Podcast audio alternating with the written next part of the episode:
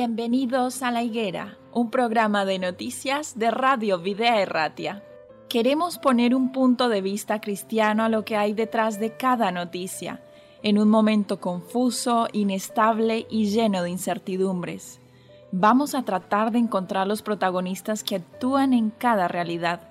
Nos detendremos en las noticias que nos hagan ver el esfuerzo y la generosidad de verdaderos creyentes colaboradores de Dios en este mundo, personas que se entregan de forma altruista, dando lo mejor de sí. Pero no dejaremos de resaltar la realidad y los intereses de aquellos que actúan sin valores y hacen más difícil la vida en este tiempo. Colaboradores de la injusticia que ayudan o realizan auténticos desmanes y que permiten con pasividad los peores abusos. Nosotros como cristianos tenemos un mandato de Jesús en Mateo 24, 32. De la higuera aprended la parábola. Cuando ya su rama está tierna y brotan las hojas, sabéis que el verano está cerca. Tenemos que saber el tiempo en el que estamos viviendo. Un tiempo difícil para los que no creen, pero para los creyentes un tiempo lleno de esperanza. Bienvenidos a la higuera.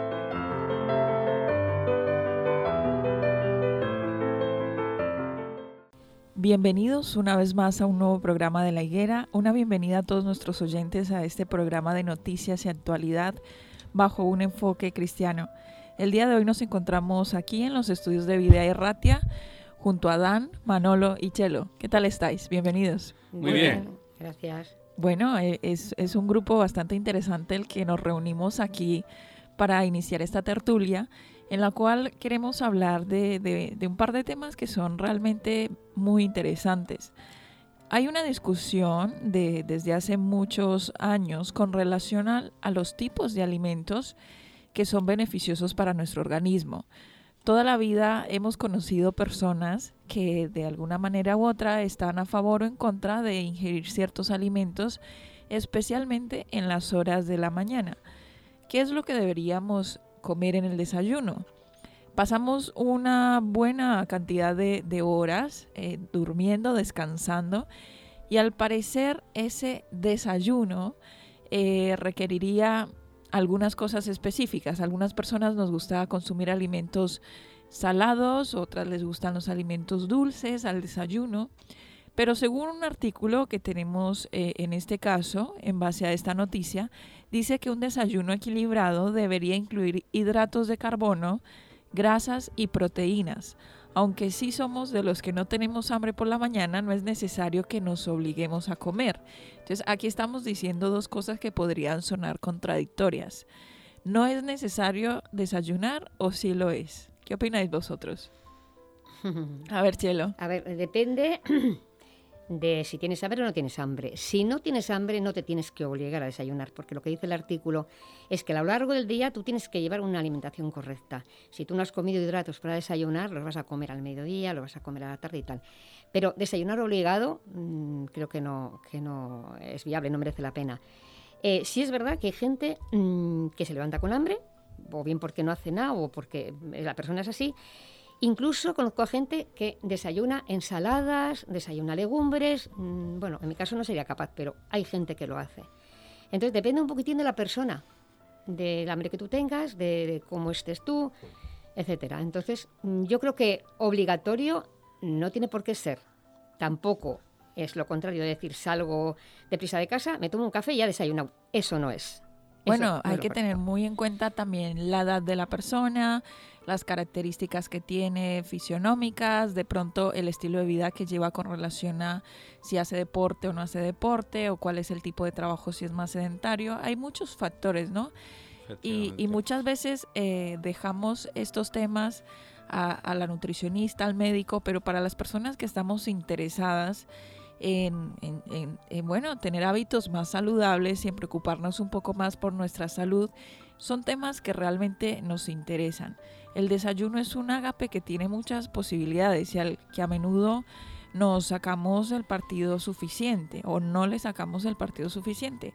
ya que las prisas, la pereza hacen que acabemos echando mano de un bol con cereal o alguna pieza de bollería que comemos rápidamente de pie, un café en la mano y que básicamente esto se convierte eh, en, un, en una rutina, en un hábito y que a veces creemos que los hábitos que llevamos eh, simplemente están bien, pero por el hecho de que sea una costumbre en nuestras vidas y sea un hábito no quiere decir que esté bien. De eso se trata esta tertulia. ¿Tú qué opinas, Malolo?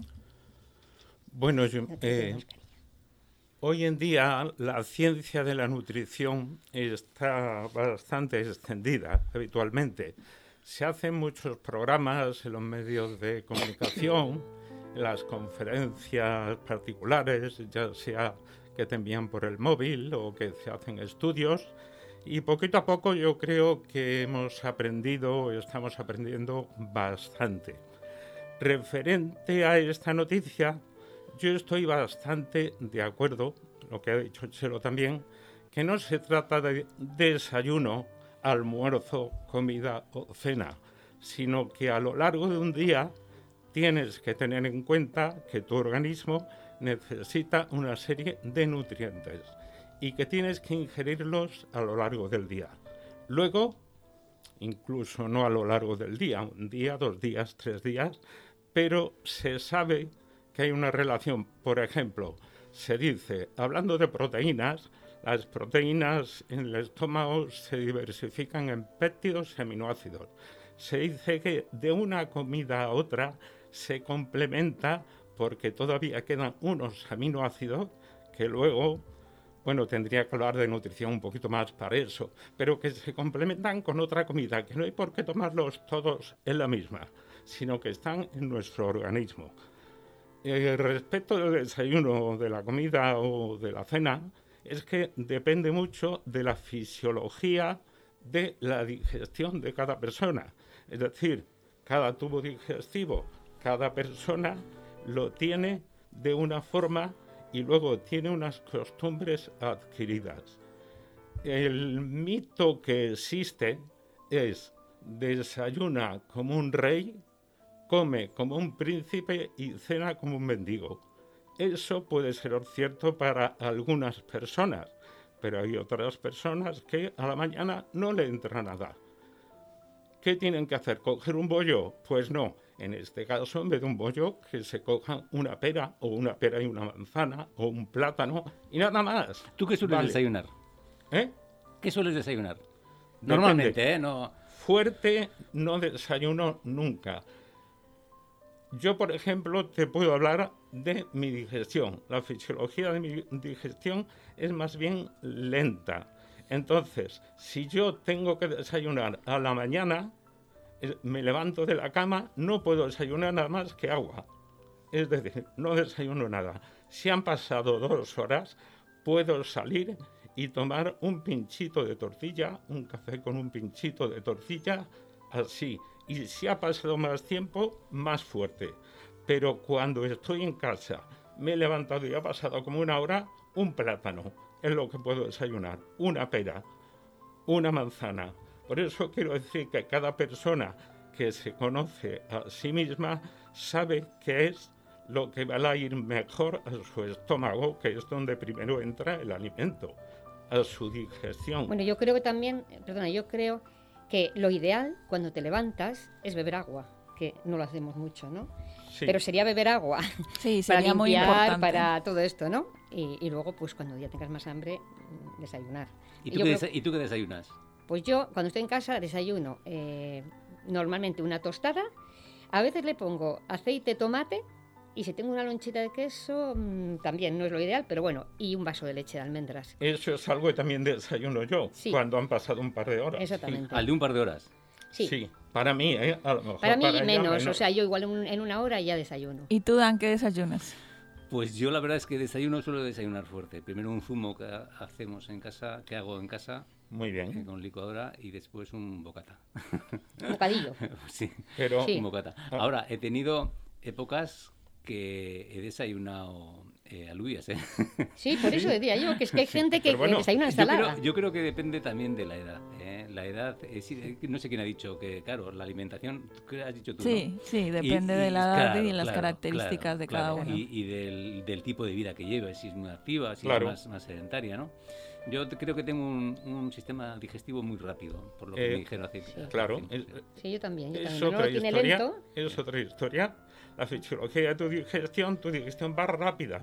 se asimila rápidamente. Es decir, del estómago pasa al duodeno, intestino, colon y tal. Eso me dijo una vez el médico, sí. Se asimila rápidamente. Somos totalmente distintos. Entonces, cada uno tiene que aprender acerca de la nutrición y luego aplicarlo a sí mismo. Hay algo muy interesante en este artículo que básicamente estamos hablando de los siete alimentos más perjudiciales o los que deberíamos evitar a toda costa en el desayuno. ¿Cuáles son los siete peores alimentos para el desayuno? Y en primer lugar de esa lista encontramos el bacon. No es tan habitual en el día a día, pero sí es el típico desayuno al que echamos mano cuando vamos de hotel o algún domingo casero. Bueno, Hay mucha ¿eh? gente. en, los países anglosajones. En los países anglosajones, sí. Sí, sí yo, yo, por ejemplo, que he estado en Inglaterra, el, el desayuno típico de allí era un plato con dos huevos fritos, bacon y algunas mm, alubias de esas rojas que suelen comer los ingleses. Eso era todos los días todos los días. Claro, y está en el primer lugar como el alimento más perjudicial porque tiene grandes cantidades de grasas saturadas, explica Santiago Díaz, quien es nutricionista de, de alimentos en Tenerife, nada menos que 14 gramos, además de los 110 miligramos de colesterol lo que lo convierte en una bomba calórica y una fuente importante de grasas de mala calidad. Sabemos todos a, esta altura que tenemos eh, grasas buenas y grasas malas. Pues justamente esas son las grasas malas, las del bacon. La Organización Mundial de la Salud ha situado en el grupo 1 como carcinógena para humanos, al mismo nivel que el tabaco o el alcohol. O sea que el consumo de bacon se, se equipara, se compara con el consumo de tabaco y de alcohol. En segundo lugar de esta lista de los alimentos más perjudiciales encontramos la mantequilla, Después los cereales industriales que tienen alto contenido de azúcares. En cuarto lugar la bollería. Y me parece muy curioso y, las bebidas energéticas también. Eh, pero me parece muy curioso que en esta lista mencionen el pan blanco, porque pareciera que ese no falta en ningún hogar y que es una fuente nutricional de, bueno, de, de alimento y que para todas las familias es, es, un alimento que no falta. ¿Por qué consideráis vosotros que el, pan podría ser eh, malo para el organismo o no lo consideráis así, el pan blanco específicamente? Bien. ¿Lo consideráis bueno o malo? También depende. El, plan, el pan blanco es una fuente importante de proteína y sin embargo no tiene apenas fibra entonces, por eso depende a la persona que le vaya bien el pan integral, es muchísimo mejor. También hay que distinguir que el pan integral se compone de la harina. Si es el salvado añadido, ya no es pan integral bueno. Y aparte debería de llevar su germen propio. Es decir, harina molida y si ese molino de piedra mucho mejor, el pan integral sería ideal, ¿sabes? Pero habitualmente no es común encontrar pan integral de calidad. Es muy difícil. Entonces, repito, el salvado, por ejemplo, aquí comentaba antes que hay que distinguir entre fibra soluble e insoluble. El salvado es muy indigesto porque es una fibra totalmente insoluble, por lo cual tanto al estómago como al intestino le puede hacer daño, a no ser que una persona tenga un tubo digestivo muy fuerte, ¿verdad? Entonces, hay a veces que es mejor tomar pan blanco, es importante una buena fermentación, el pan blanco, que sea de levadura de masa madre, a veces es más importante eso que sea blanco o que sea integral. Hay muchos conceptos dentro del pan que se pueden debatir para que sean saludables o no saludables. Bueno, uno de ellos es que el pan blanco contiene hidratos de carbono de absorción rápida. Esto significa que el organismo los absorbe en rapidez y provoca picos de glucosa en sangre. Este es, esto es lo que lo hace perjudicial al pan blanco. También por los hidratos de carbono de absorción lenta, como tú mencionabas, y que son los que proceden del pan y de cereales integrales. Entonces, en este caso, recomienda, como tú decías, eh, cambiar ese pan blanco por panes de centeno, de espelta o algunos que contengan harina de garbanzo o incluso de quinoa. Que a, la altura de hoy yo creo que en todas las ciudades podemos encontrar sitios donde estos alimentos eh, los podemos encontrar con, con, facilidad. Pero bueno, además de eso, eh, no sé, en esta lista encontramos un, un, de, los, de los siete alimentos perjudiciales, yo diría que estoy de acuerdo con seis, pero hay uno que me choca, que es el séptimo, y es el zumo eh, de naranja. Ah. Porque aquí dice que ni, ni, natural ni envasado, lo mejor es optar por la fruta entera para así aprovechar toda la fibra que contiene y evitar la acción de los azúcares. Explica esta misma nutricionista con la cual está desarrollando el artículo. Entonces dice que de, de, ninguna manera se debe entender la ingesta de zumo, aunque sea un licuado de fruta natural, como una manera de suplir la fruta. O sea que no podemos eh, suplementar un zumo, eh, una fruta por un zumo. Bueno. ¿Qué eh, opináis? yo creo que es lo que ha dicho antes Manolo, depende de tu tubo digestivo. Yo, por ejemplo, estoy totalmente de acuerdo con que es mucho mejor la fruta entera que el zumo. Pero esto del artículo es una opinión de, de no sé si es una doctora, es una opinión. yo no creo que el zumo de naranja sea malo, no lo creo. No, no que sea malo, sino que no deberíamos reemplazarlo por la porción de fruta que nosotros necesitamos. Bien, eh, yo opino, no es que opine, es que es algo demostrado, que hay personas, si estamos hablando, por ejemplo, del zumo de naranja o el zumo de manzana, hay personas que comen una naranja y les sientan muy pesado en el estómago. ¿Y por qué es esto? No es normal, si dicen que mejor la fruta entera. Pero ¿qué pasa? que es lo que decía antes de la fibra insoluble, que es la de la naranja. Al estómago le cae muy pesado. Es mucho mejor, en este caso, el jugo, que estás aprovechando todas sus vitaminas y estás tomando más cantidad y no te cae pesado en el estómago para nada. Sin embargo, hay personas que no, que lo digieren rápidamente. Lo que hablábamos antes, la digestión lenta, la digestión rápida. En ese caso se toma una naranja, dos o tres, da igual. Por eso digo que cada persona tiene que conocerse a sí mismo y saber lo que mejor se puede adaptar, pero esto en todos los alimentos.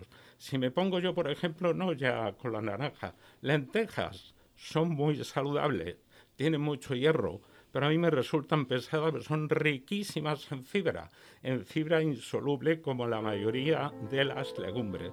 Pues a mí me sientan muy fuertes. La remolacha, por ejemplo, pues el jugo es buenísimo ya si la tomas, digamos, cruda, no es tan buena. La lechuga, igual me estoy extendiendo demasiado, pero pasa igual.